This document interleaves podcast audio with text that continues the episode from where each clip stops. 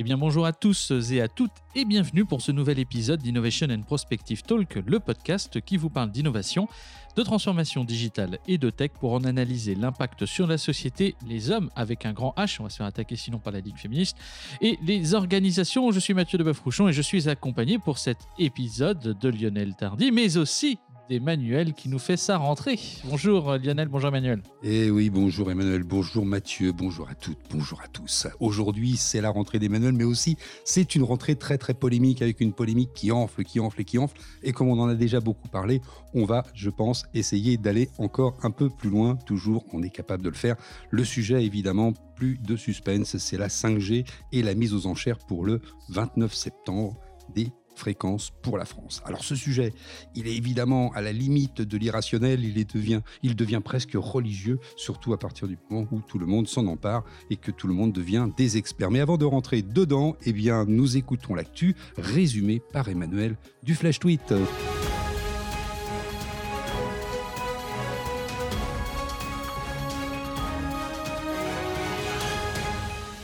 Bonjour Emmanuel.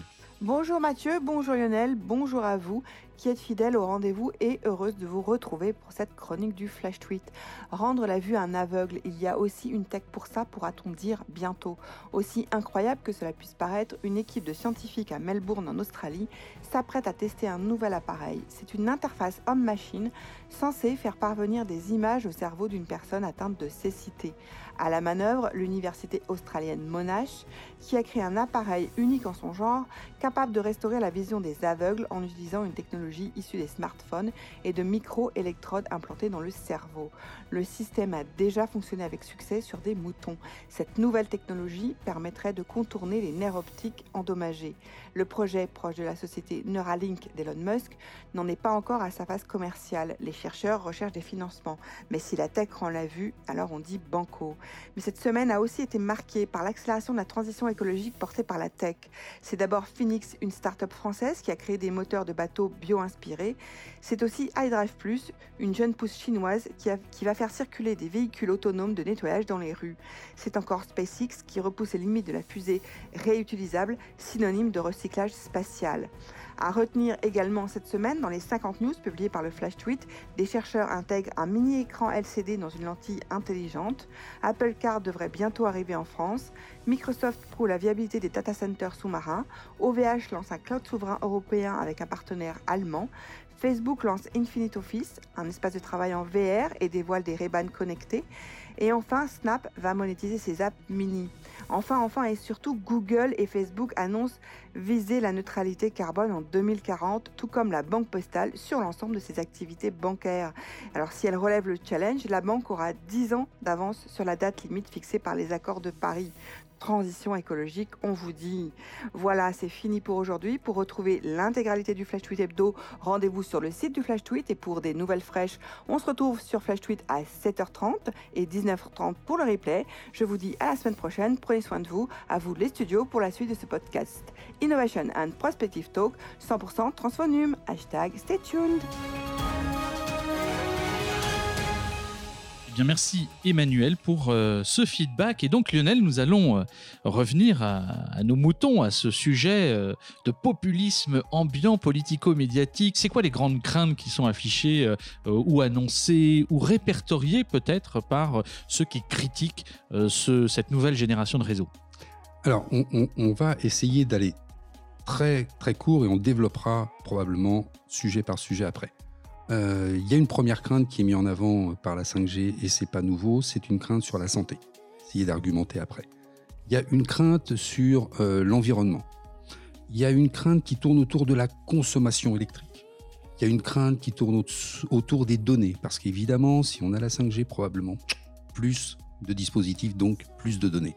Et surtout, Derrière les données, il y a les opérateurs de réseau. Et puis, on voit se cacher le monsieur un petit peu bridé qui nous vient du sud-est asiatique et qui s'appelle Huawei et qui sûrement va nous pirater toutes nos données. Mais avant, comme on avait, Mathieu, fait un épisode il y a quelques années, je crois qu'il y a trois ans, sur est-ce que la 5G allait transformer nos vies. Cet épisode, évidemment, bah, on a eu l'occasion d'avoir beaucoup de commentaires et je crois que tu voulais, voulais nous faire un petit feedback de tous ces commentaires eh qui font beaucoup rire. On est mort de rire.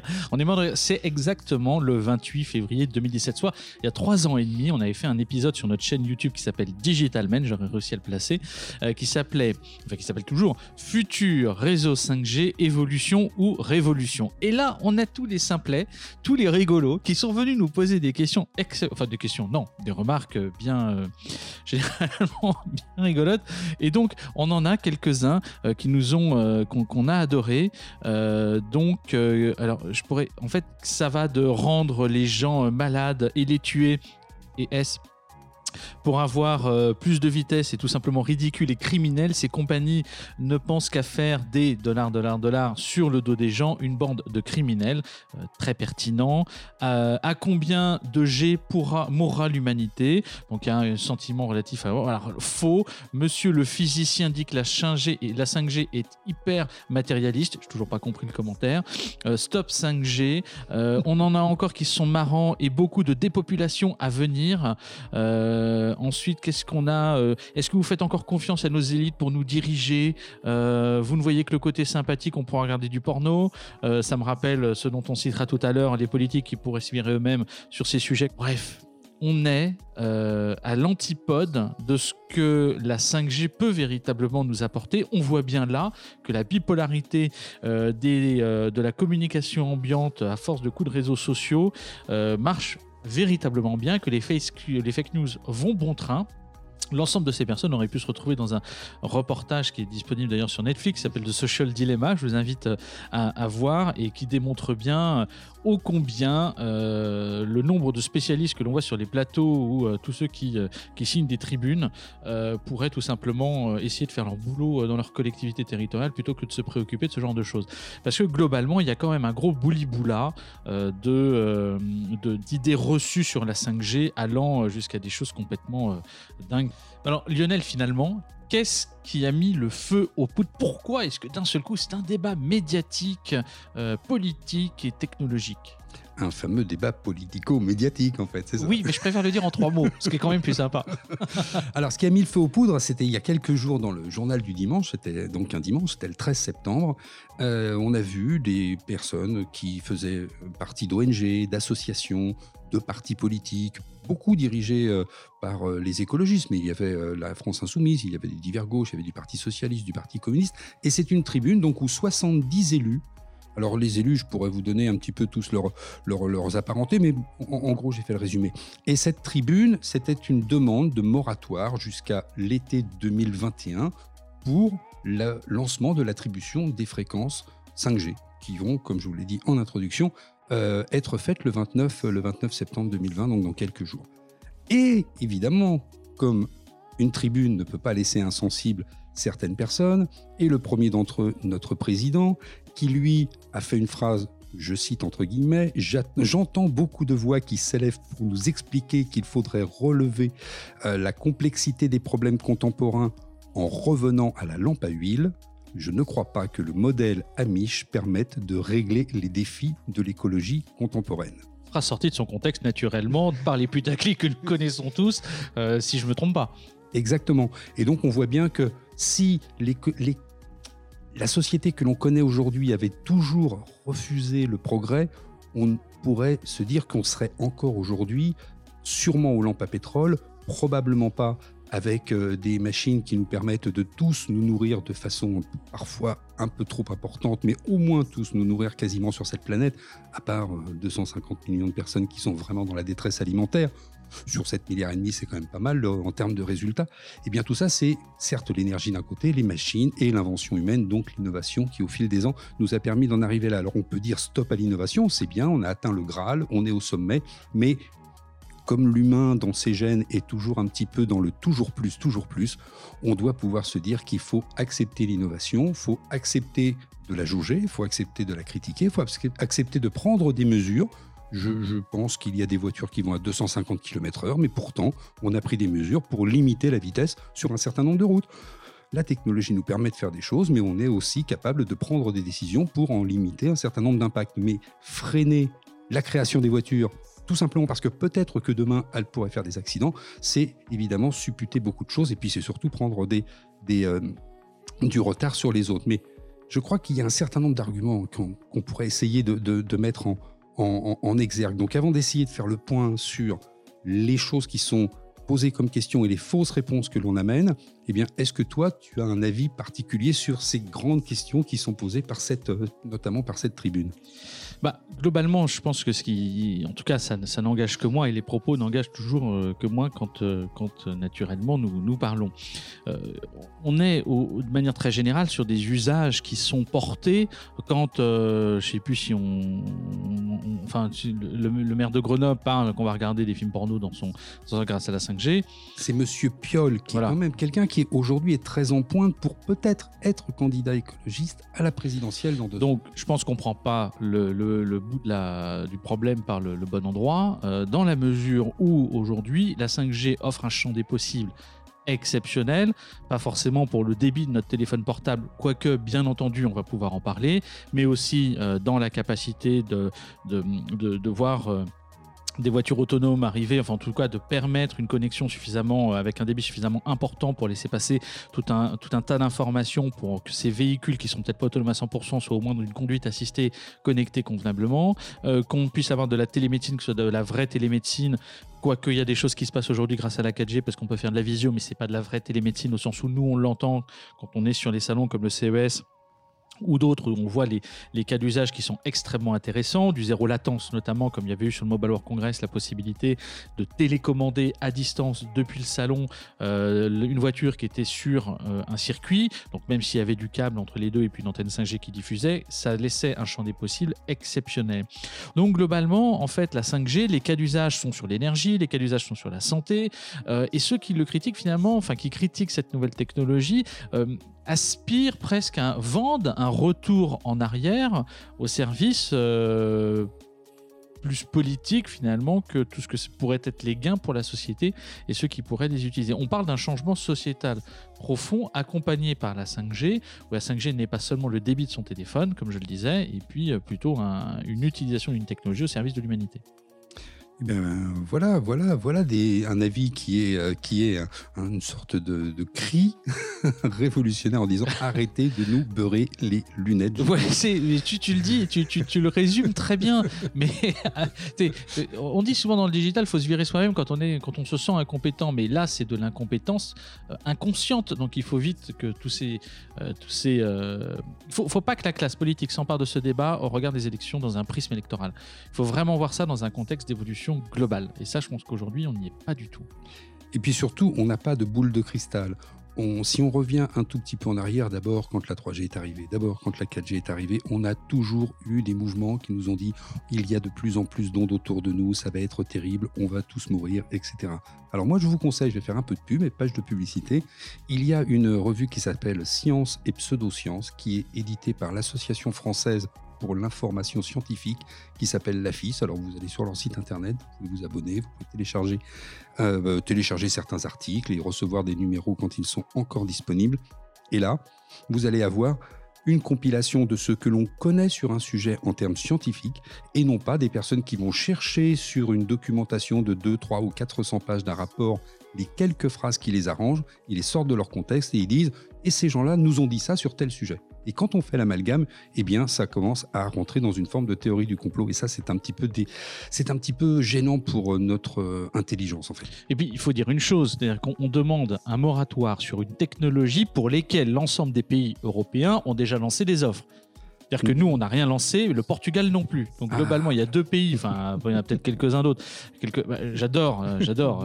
je, tu passe fais... le bonjour à tous nos amis portugais. tu fais référence, tu fais référence à une carte qui te doit avoir sous les yeux avec tous les pays européens. Et eh oui, mais moi, ça, me met hors de moi. Alors même si euh, du côté euh, de la Lituanie, il n'y a peut-être qu'une seule offre répertoriée depuis, euh, au 16 septembre 2020 autour de la 5G, on est quand même fantastiquement doué parce que nous nous en avons zéro, c'est-à-dire zéro, zéro, zéro. Il n'y en a même pas une dans le pipe sur laquelle on va communiquer. Non, il y en a zéro.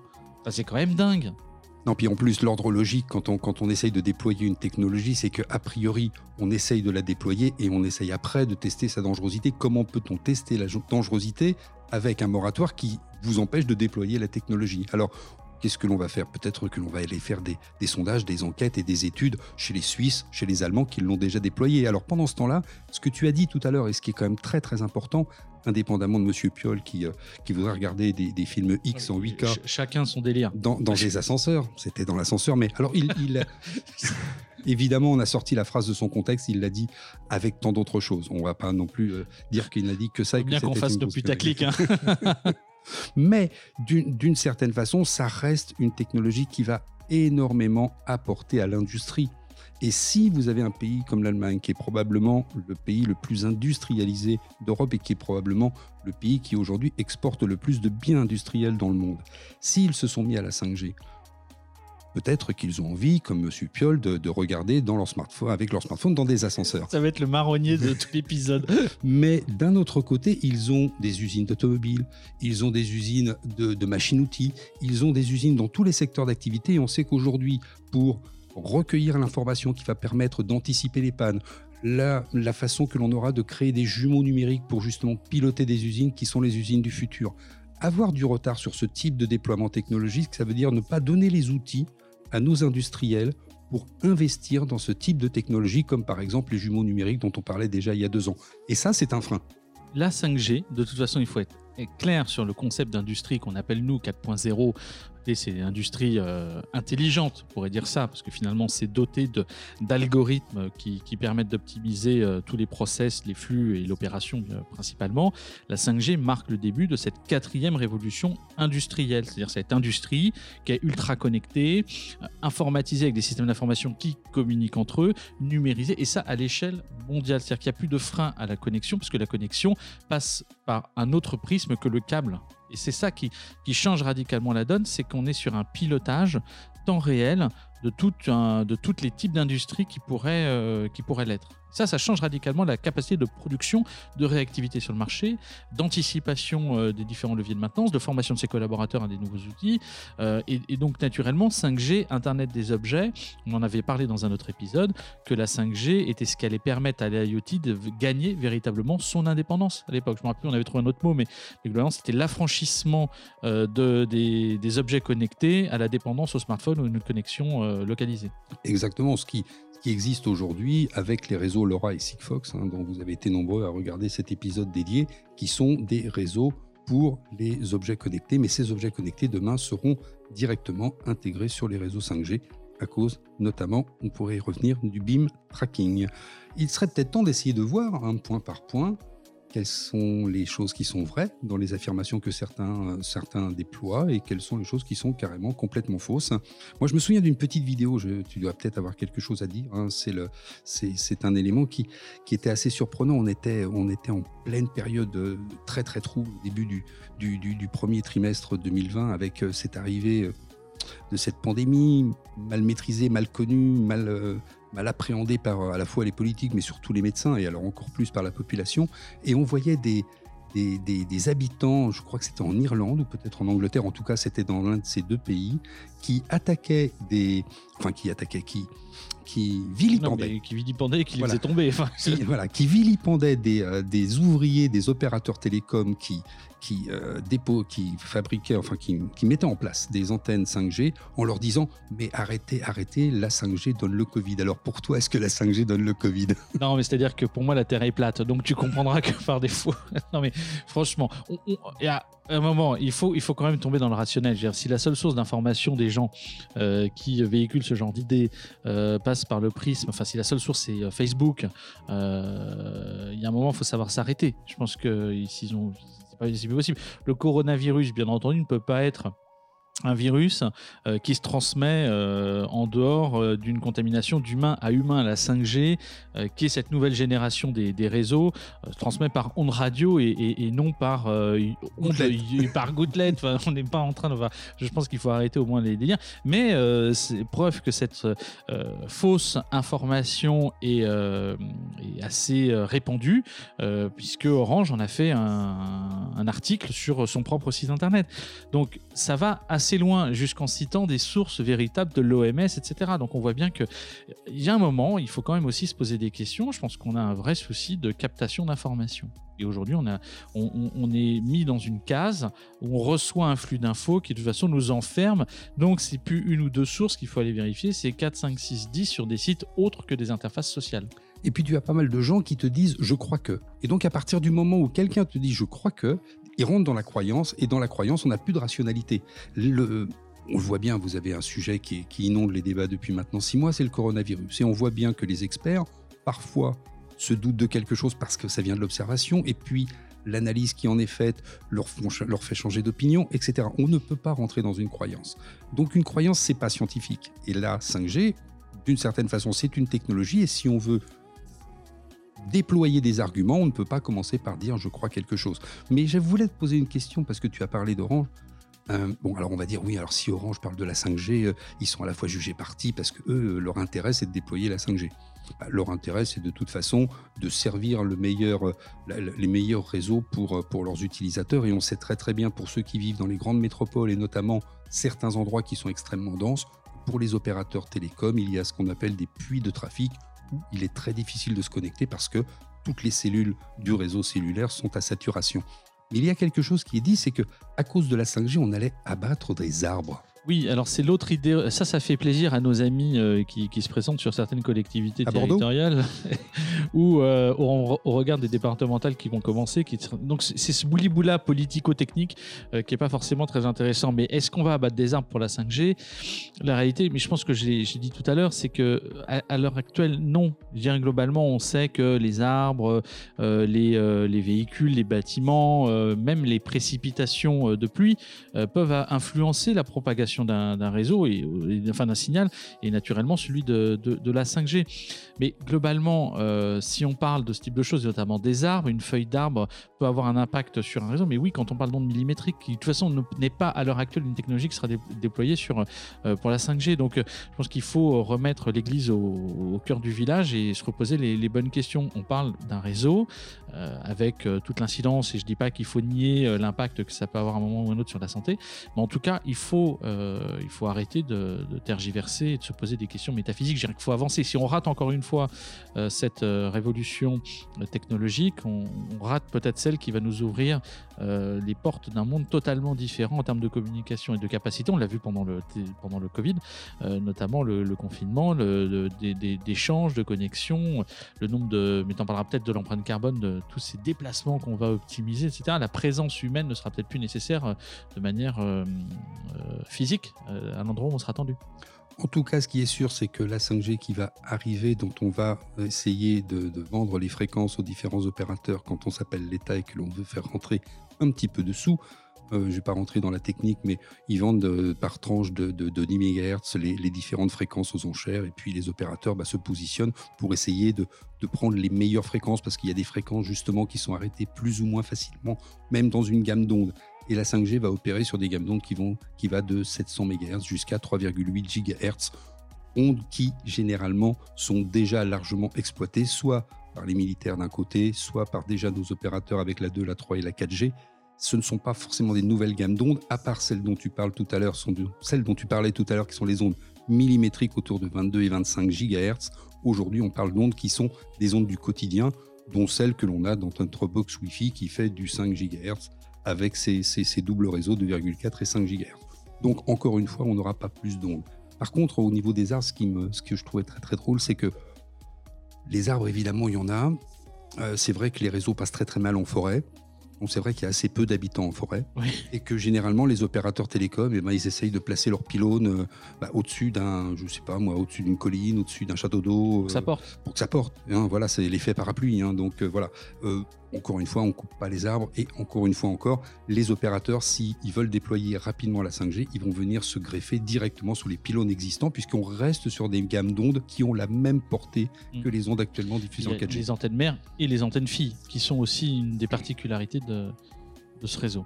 Oui, mais alors les antennes mères et les antennes filles, tu, es en train d'ouvrir sur les ondes millimétriques. Oui.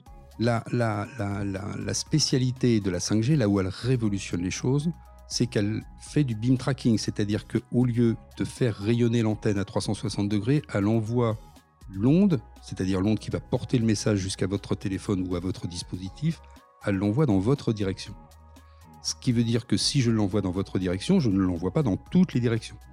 Si je l'envoie dans votre direction, je consomme moins d'énergie que pour l'envoyer dans toutes les directions.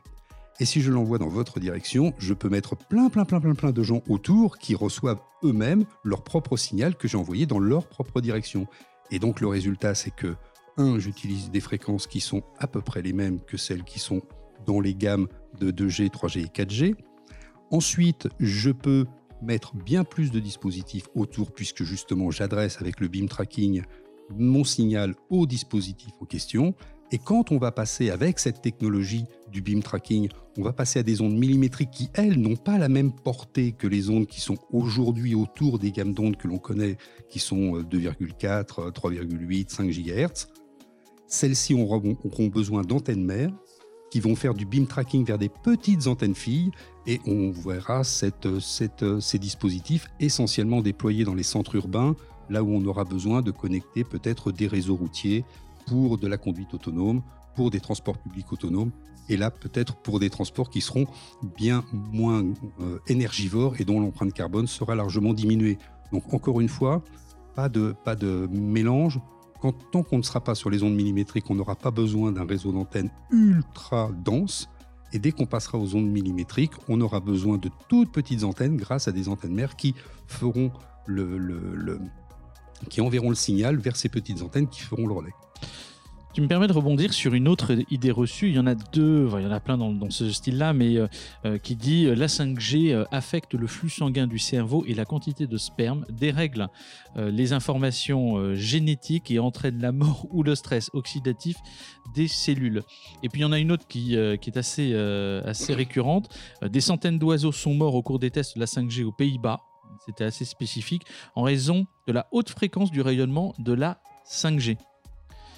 Et, là, alors ce qui est assez marrant, c'est que dans beaucoup d'éléments qui sont cités, c'est souvent euh, les Suisses, euh, notamment, qui ont euh, Confédération suisse, notamment l'Office fédéral de, l'environnement, qui a apporté des éléments aussi de réponse sur, sur ces sujets-là.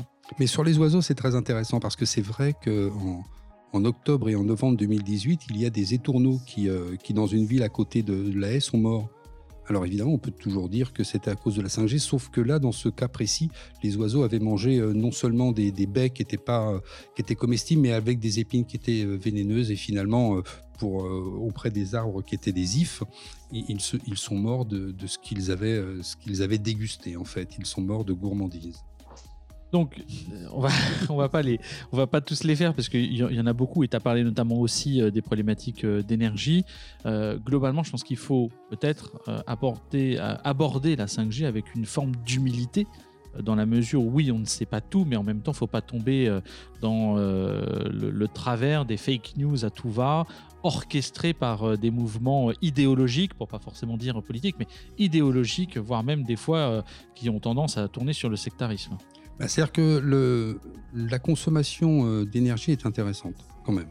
Parce qu'on vient de voir qu'il fallait moins d'énergie pour adresser un dispositif et on nous rabat les oreilles justement grâce à certains mouvements euh, de pensée qui parfois se transforment en mouvements de pensée euh, relayés par des mouvements politiques importants, on nous dit ça va consommer plus d'électricité. Alors, on peut se dire, alors comment est-ce possible? Si on nous raconte qu'il faut moins d'énergie pour adresser un signal à un, portable, comment on arrive à consommer plus d'électricité? Alors la réponse, elle est simple pour certains. Ils nous disent, oui, mais c'est parce qu'on va connecter beaucoup plus de dispositifs. Mais si on connecte beaucoup plus de dispositifs, peut-être qu'il va y avoir des économies d'énergie induites. Quand une industrie peut s'auto-gérer, peut s'auto-diagnostiquer grâce, ce que je disais tout à l'heure, à des jumeaux numériques, peut-être que l'on aura moins besoin de salariés qui viendront 24 heures sur 24 piloter l'usine. Ces salariés n'auront plus besoin de se déplacer ou ils pourront la piloter à distance. Et donc, on a des économies d'énergie induites. Et que d'un seul coup, ce sont des, euh, des, des, euh, des effets induits qui sont tout à fait positifs. Alors, on nous dit ça va consommer plus d'énergie, tout simplement parce qu'on nous dit il y aura beaucoup plus de dispositifs. Moi, je vais pas me retrouver avec euh, cinq téléphones portables. Euh, et euh, effectivement, si je me déplace pas et que je fais tout depuis la maison, ça a aussi d'autres avantages en, en, termes d'empreinte en, en, carbone. Donc, pareil, il faut voir ça au global. Bah, encore une fois, d'abord, on, a pratiquement plus d'un téléphone portable par habitant en France. Hein. Je crois que la moyenne, ça doit être 1,2 par habitant, parce qu'il y a des gens qui ont un téléphone professionnel, un téléphone personnel. Comme tu dis, on va pas en avoir 5. Maintenant, on peut avoir plein d'autres dispositifs. Alors certains nous disent, oui, mais alors on va avoir un frigo connecté, etc. etc. Oui, mais alors, je serais en train de dire, si le frigo connecté, imaginons, peut-être que c'est bien, peut-être que c'est stupide, mais si le frigo connecté est capable de vous dire, pour le week-end, fais plutôt cette recette, consomme plutôt ces aliments qui s'approchent de la date de péremption, on évitera de jeter des aliments qui ont été produits et donc qui, par leur empreinte carbone, ont directement été du producteur au consommateur à la poubelle du consommateur. Et donc, on va faire des économies d'énergie. Donc, on voit bien que l'on a euh, euh, euh, ces, ces, inductions qui sont tout à fait, qui sont tout à fait positives, notamment au niveau, au niveau de l'énergie. Et quand on parle d'avoir plus de dispositifs, eh bien, ce sont des dispositifs qui sont massivement dans la santé, dans l'industrie, dans la sécurité, qui sont pas. Quand on parle de 4G, tout le monde pense téléphone. Tout le monde pense smartphone, tout le monde pense YouTube. Quand on parle de 5G, on ne doit plus penser téléphone, on doit penser industrie. Oui, on doit penser développement euh, de services qui sont des, plutôt des services professionnels. Exactement. Euh, de toute façon. Donc, il faut bien placer le débat au, bon endroit. Et en tout cas, je pense, en toute euh, transparence, que même si on est, nous deux, professionnellement euh, lié à euh, ce type de technologie, qu'on en parle tous les jours, qu'on est baigné par l'actualité relative à la tech, il y a un moment, je me sens sur des sujets très techniques relatifs à la 5G en incompétence consciente totalement. Parce qu'à un moment, on aborde des, éléments d'ordre technique euh, qui ne sont pas, euh, pour moi, sur lesquels j'ai pas assez de bagages. Et aujourd'hui, bien qu'il y ait beaucoup d'experts qui en parlent, il y en a finalement très peu qui sont euh, aujourd'hui, je dirais, pas forcément pertinents, mais qui ont une vision totalement transverse de, du champ des possibles, de l'impact environnemental réel et de tout ce que ça pourrait apporter. Donc effectivement, la complexité de parler de la 5G, bah, c'est tout cet environnement qui euh, qui n'est pas forcément simple à aborder euh, au prime abord. En tout cas, ce qui est sûr, c'est qu'on pourrait aussi euh, parler de ce que disent certains. Oui, la 5G c'est bien, mais la 4G nous suffit amplement et il suffirait aux opérateurs déjà de, d'équiper, de, de, couvrir ce qu'on appelle les zones blanches, c'est-à-dire des zones qui, en France, ont probablement trop peu d'habitants au kilomètre carré pour que ce soit très rentable de mettre des pylônes c'est une idée qui est intéressante. Mais est-ce que la 4G nous suffit?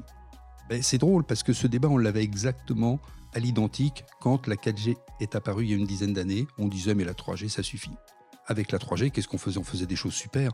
On pouvait écouter de la musique en streaming, on pouvait envoyer des mails, on pouvait envoyer des photos, des MMS, etc. Et puis avec la 4G, on a commencé à regarder des films.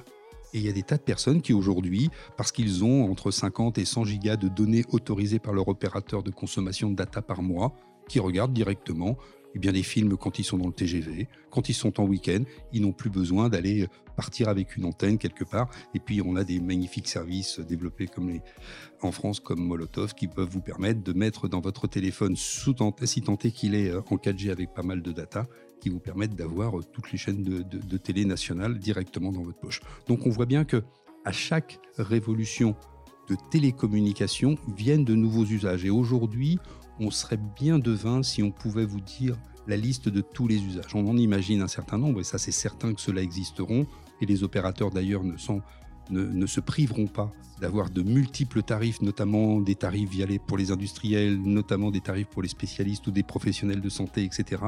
Et nous, on restera, n'en déplaise à Monsieur Piolle, probablement avec des dispositifs qui, certes, pourront recueillir de plus en plus d'informations en quelques secondes. Bah, aujourd'hui, on est rentré dans euh, l'ère de la vidéo et je ne sais pas si euh, on aurait pu aussi bien résister à un confinement et si les politiques auraient pu mettre des pays entiers en confinement si on n'avait pas eu tous les progrès du numérique qui ont permis, certes, euh, aux premières et aux deuxièmes lignes, parfois de continuer à pouvoir se déplacer parce que les systèmes électroniques, euh, des trains, des feux continuent à fonctionner, mais surtout toutes les fonctions des entreprises, que ce soit de, des fonctions R&D jusqu'aux fonctions d'enseignement de l'autre côté, vous avez des personnes qui ont pu continuer à travailler complètement grâce au numérique, complètement grâce au réseau, et parfois, euh, n'en déplaise à ceux qui, euh, qui, vont habiter en Lozère, et bien même eux là-bas, ils arrivaient à suivre des cours en ligne et continuer à faire leur année scolaire et à appréhender les choses de la vie.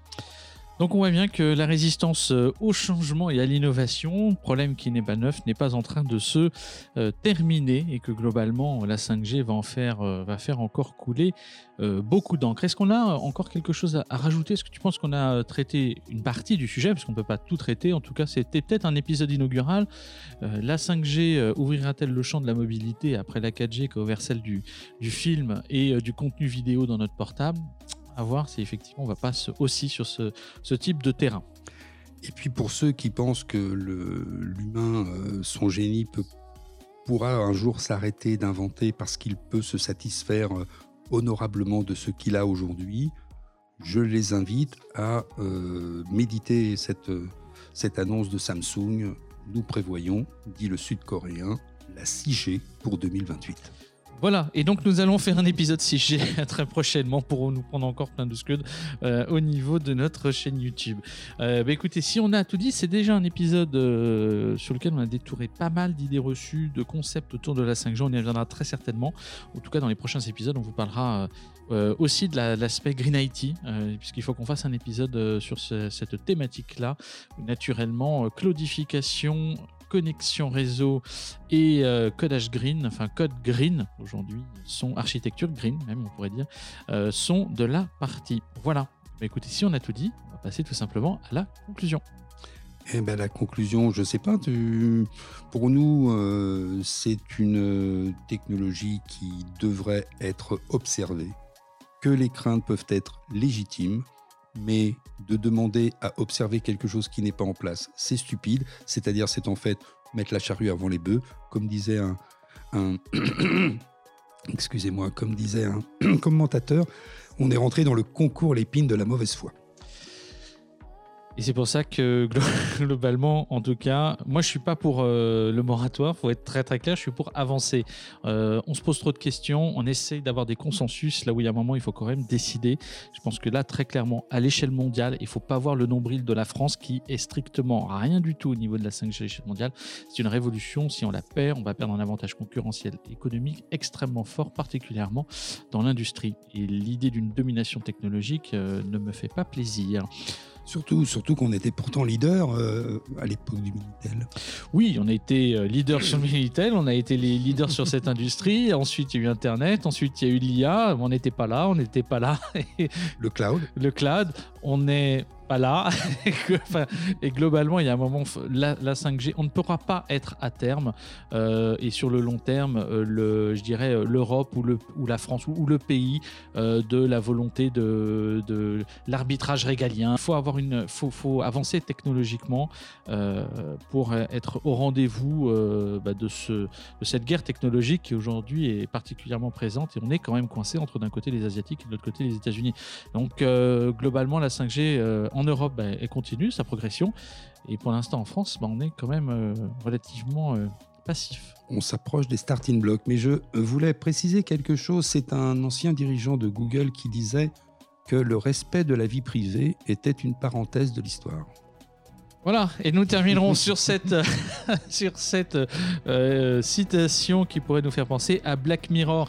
Merci à tous d'avoir écouté euh, Innovation and Prospective Talk. Alors je vous rappelle que vous pouvez nous retrouver sur l'ensemble des plateformes de podcast ainsi que sur notre site internet innovationtalk.tech. Et si vous avez, et vous avez pardon, aimé cette émission, on vous invite tout simplement à mettre 5 étoiles, un pouce vers le haut, à partager la bonne parole sur les réseaux sociaux, que ce soit Facebook, Instagram, Twitter ou encore LinkedIn avec un seul hashtag IPT Podcast tout attaché. C'était Mathieu de Boeuf-Rouchon en direct des studios accompagné d'Emmanuel et du célèbre euh, Lionel Tardy. Et Mathieu, aujourd'hui, on est. Décidément, j'ai ce chat dans la gorge. Covid, c'est parti. Mais ça, s'appelle un chat dans la gorge. Hein. C'est comme les gens qui vont avoir la grippe, ça s'appelle la grippe. Hein. Faites attention. Et le corps au pied, ça s'appelle le corps au pied. Hein. Le Covid n'est pas partout. A subi les rayonnements de la 5G, pauvre. Donc Mathieu, aujourd'hui on faisait un retour sur ce débat qui commence à être roulé autour de la 5G, notamment en France évidemment, et que entre temps, eh bien, tout le monde est reparti dans les transports et au travail. Donc on, on continue à prendre tous soin de tous et nous donnons avec euh, toi Mathieu et Emmanuel, on vous donne rendez-vous la semaine prochaine où on continuera sur de la résilience écologique, green IT, etc., etc., etc. Bye bye